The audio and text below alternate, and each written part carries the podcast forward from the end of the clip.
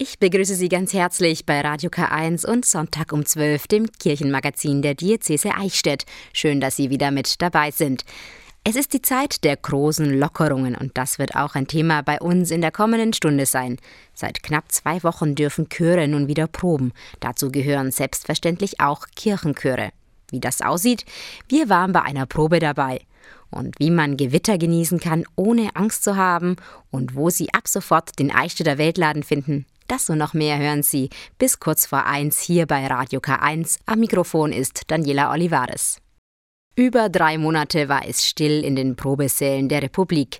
Seit knapp zwei Wochen dürfen Chöre nun wieder gemeinsam proben. Unter Auflagen, versteht sich. Das trifft natürlich auch auf die zahlreichen Kirchenchöre zu. Wir waren bei der Probe der Eichstätter Jugendkantorei dabei und haben uns angeschaut und angehört, wie das jetzt abläuft. Eins, zwei, drei, vier. Wir wollten auf die Silbe Du singen. Sie sind wieder mit Begeisterung und Leidenschaft dabei, wenn auch in stark reduzierter Zahl. Normalerweise proben die Kinder und Jugendlichen in großen Gruppen im Saal im Haus der Kirchenmusik in Eichstätt.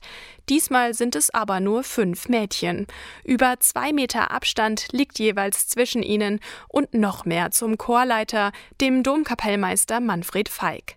Es ist vieles anders. Er ist trotzdem froh, dass es wieder losgehen kann unbeschreiblich. Also ich habe zwar jetzt sehr viele Proben, innerhalb von vier Tagen sind es jetzt immer 13 Stück, aber ähm, macht mir Spaß, also könnte auch noch ein paar mehr. Chor kommt es darauf an, eine Einheit zu bilden, aus vielen Stimmen einen Chor zu machen. Dazu muss man auf die anderen Stimmen genau hören. Das ist jetzt viel schwieriger. Gut zehn Meter liegen zwischen den äußeren Sängerinnen. Aber durch die kleinere Gruppe kann man mehr an seiner eigenen Stimme arbeiten. Durch die kleinen Proben lernt man sehr viel auf sich zu hören und sich nicht so im Chor unterzumogeln. Schön, weil es halt im Alltag gefehlt hat. Also es war immer so ein fester Termin, auf den man sich vorbereitet hat und gefreut hat und das ist jetzt schön, dass es wieder da ist. Schön immer so zu singen und in der Gemeinschaft zu sein. Und es ist auch okay, wenn man nur zu, zu wenig ist. Ich habe es vermisst und ähm, ja, es, dann habe ich auch mal wieder Freunde gesehen, die ich halt in der Schule nicht sehe. Das hat mich sehr gefreut. Auch wenn es eher kleinere Ensembles sind, aber trotzdem macht es einfach wieder Spaß, nicht nur alleine immer alles zu proben. Neben der Jugendkantorei ist Manfred Feig auch für den Domchor und die Schola Gregoriana zuständig. Für den praktischen Probealltag hieß das am Anfang viel Arbeit. Das Schwierige ist eigentlich, die Richtlinien alle erstmal so zu gestalten, dass es funktioniert und dass allen Gesetzen Genüge getan ist. Und dann ist es einfach nur Sache der Gewöhnung. Man gewöhnt sich dann relativ schnell dran. Auch wenn die Zeit ohne Proben lange war, die Stimmen haben es wohl gut verkraftet. Von meiner Warte aus, also ich, ich finde jetzt nicht, dass die Chöre eingerostet sind. Ich habe schon so den Eindruck, dass wir da wieder anknüpfen, wo wir aufgehört haben. Es gibt Sänger, die von sich aus, oder Sängerinnen auch, die von sich aus selber das sagen, dass die Stimme ein bisschen eingerostet wäre, aber von meiner Seite aus ist es jetzt nicht so, dass ich den Eindruck habe, ich fange jetzt weiter hinten an. Und so bleibt die Hoffnung, dass das Geübte auch bald wieder vor einem Publikum erklingen kann.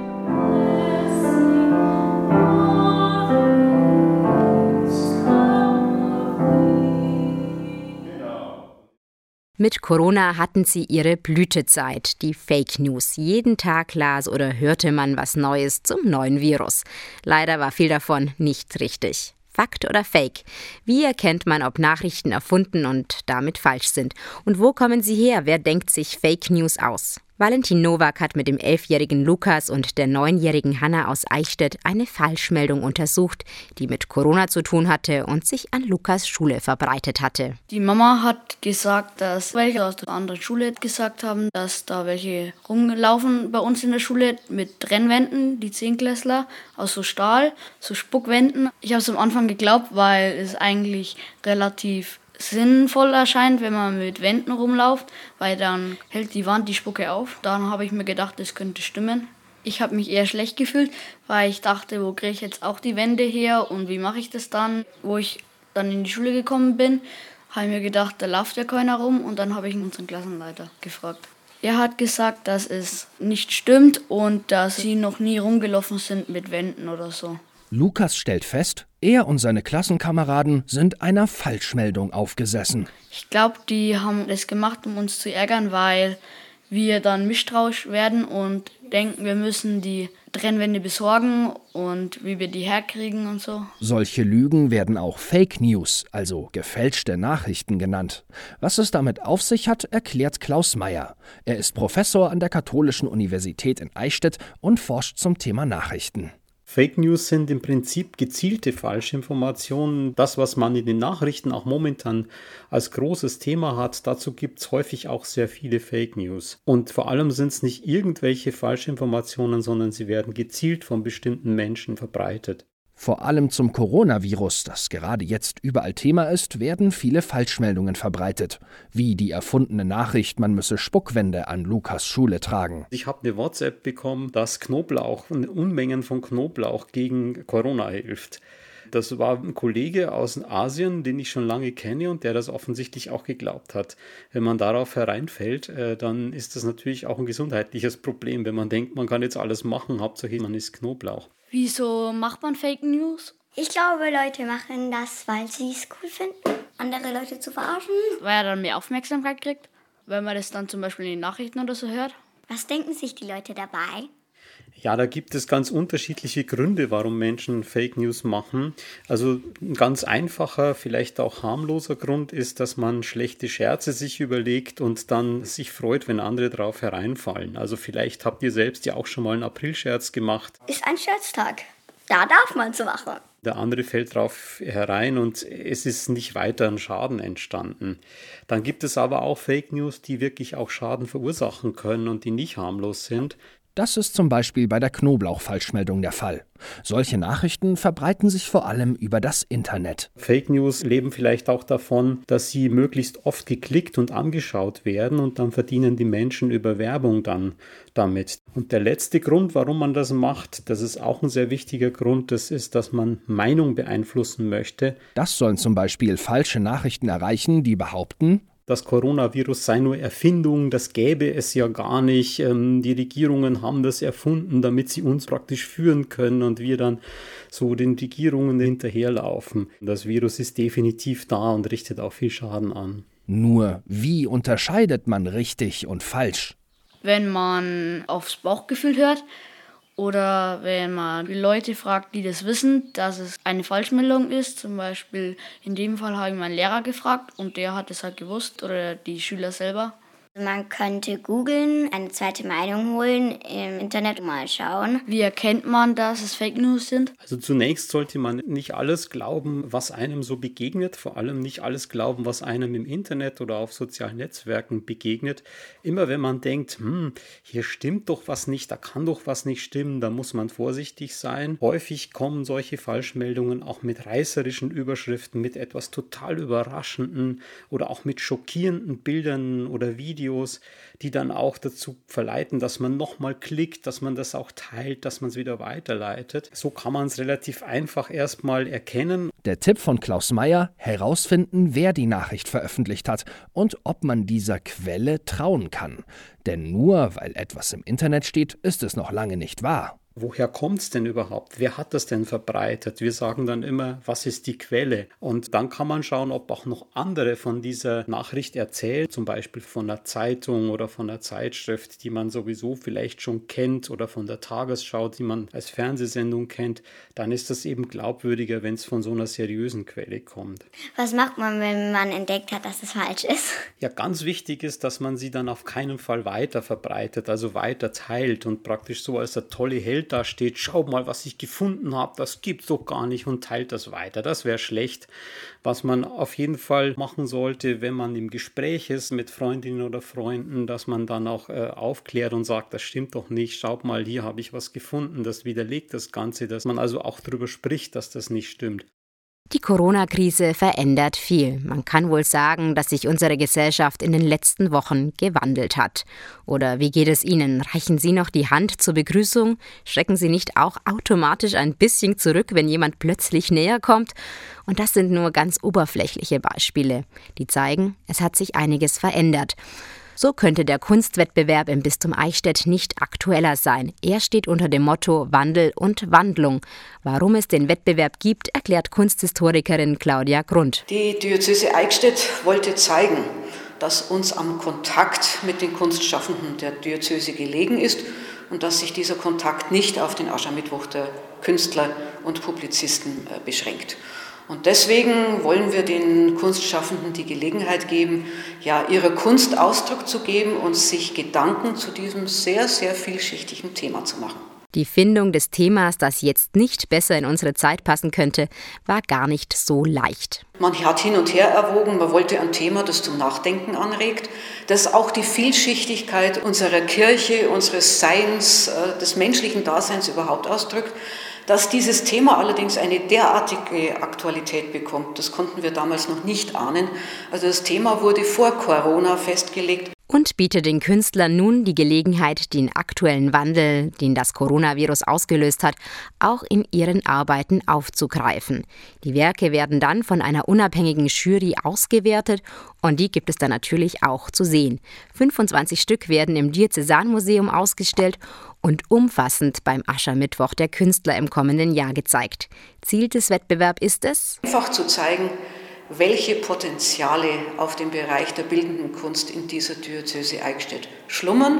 Und ich hoffe eben, dass der Kontakt noch viel inniger wird, dass also die Freundschaft zwischen Kunstschaffenden und uns Kirche als der traditionelle Auftraggeber wieder ja, Ausdruck bekommt. Noch bis zum 13. November können Künstler ihre Werke einreichen. Mehr dazu finden Sie auf der Homepage des Bistums unter bistum-eichstätt.de.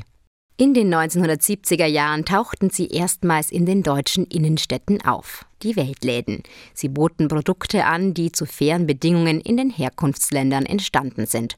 Heute gibt es über 800 Weltläden in Deutschland. In Eichstätt hat es der Laden Weltbrücke nun geschafft, einen begehrten Platz direkt am Marktplatz zu bekommen. Wir waren bei der Eröffnung dabei. Mit einer großen Schere schneiden sie das Band in zwei.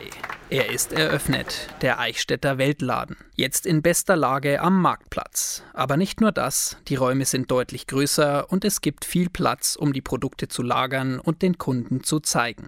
Da sind auch ein paar Neuheiten dazugekommen, berichtet Dagmar Kusche, die im Vorstand sitzt. Was jetzt ganz neu im Sortiment ist, sind faire äh, Kleidungsstücke und da freuen wir uns sehr, dass wir eine sehr bunte, schöne Palette äh, an, an Kleidung äh, anbieten können, unter anderem auch Accessoires wie Socken oder Pyjamas, die uns alle selber sehr gut gefallen. Neben den neuen Produkten hat der Laden jetzt außerdem auch einen barrierefreien Zugang. Seit über 40 Jahren besteht die Weltbrücke in Eichstätt. Ein halbes Jahr haben die Verantwortlichen unter Hochdruck am Umzug gearbeitet. Und es hat sich gelohnt. Ich war ja vorher schon im alten Weltladen, also wo er vorher war. Aber hier ist super. Der Laden ist spitzenmäßig, es schaut gut aus. Es gibt eine super Auswahl an tollen Kunstgegenständen, aber auch Lebensmitteln. Ich bin richtig begeistert. So schön zentral jetzt hier. Man fällt praktisch hinein. Und so viele schöne Sachen. Weltläden verkaufen nicht nur Waren, sondern informieren die Öffentlichkeit über die Produkte, die Besonderheiten des Herkunftslandes, die Menschen, die sie erzeugen, deren Ideen und Leistungen. Die zentrale Lage des Weltladens in Eichstätt ist eine Bereicherung für die Stadt, meint Oberbürgermeister Josef Grimberger. Das ist, glaube ich, ein ganz tolles Signal für die Bürgerinnen und Bürger, aber auch für alle, die nach Eichstätt kommen, dass quasi das Thema auch fairer Handel, faire Produktion hier am Marktplatz direkt neben unserem Rathaus auch quasi als äh, neue Nachbarn ähm, hier seinen Platz findet und glaube ich von da aus äh, auch ein Signal in die Gesellschaft schickt.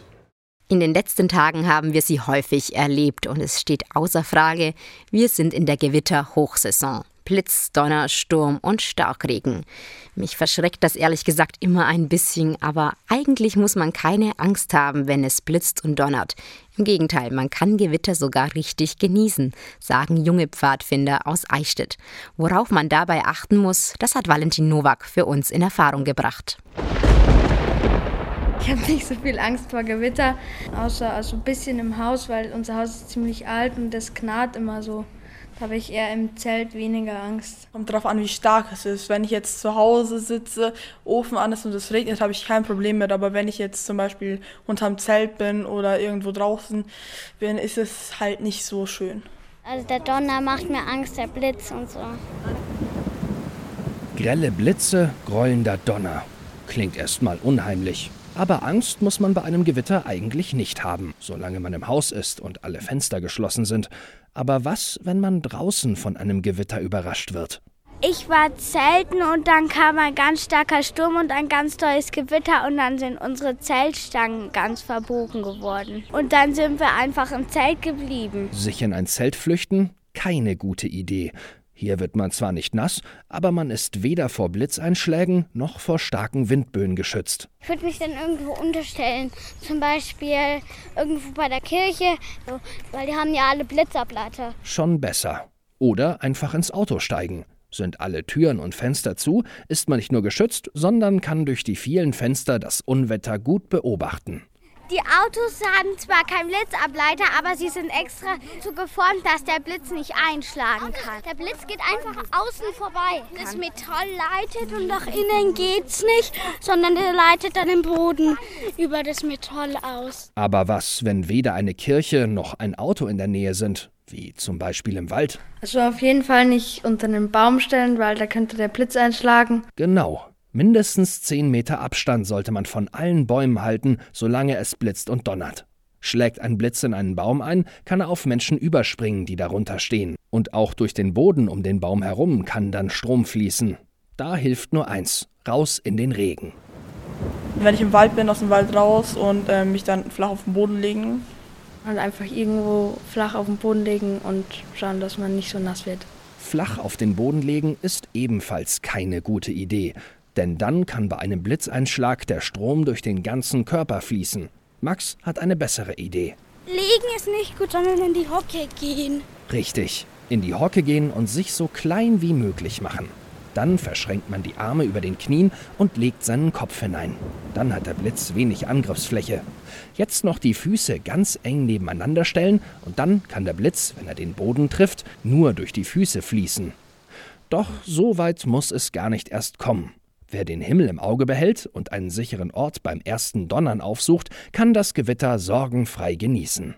Ich bin, wenn Gewitter ist, am liebsten in meinem Bett. Am besten auf der Couch bei neben meinem Vater und Film schauen, weil das lenkt ab. Besonders die letzten Minuten vor dem Gewitter sind schön, findet Tim. Ich würde einfach rumstehen und rumrennen und mich nass machen lassen, weil ich stelle mir immer vor, dass es das ähm, schönste Wetter der Welt ist. Seit 2009 feiern die Gläubigen im Bistum Eichstätt rund um den Todestag des heiligen Willibalds im Juli die Willibaldswoche. Der aus Südengland stammende Missionar und erster Bischof von Eichstätt ist vermutlich am 7. Juli 787 gestorben. In diesem Jahr steht die Festwoche unter dem Leitwort Gesandt für den Frieden. Aufgrund der Corona-Pandemie kann das Programm nur stark reduziert stattfinden. Verschiedene Veranstaltungen mussten sogar ganz abgesagt werden. Bischof Gregor Maria Hanke lädt trotzdem die Gläubigen ein, die Festwoche von zu Hause aus zu feiern. Auch wenn wir nicht zusammenkommen können, wir sind doch verbunden.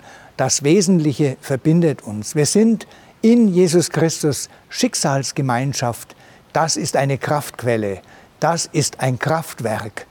Hängen wir uns an dieses Kraftwerk, das der heilige Willibald hier in unserer Gegend begründet hat. Und so wünsche ich Ihnen eine gesegnete Willibaldswoche zu Hause und verbunden miteinander im Herzen.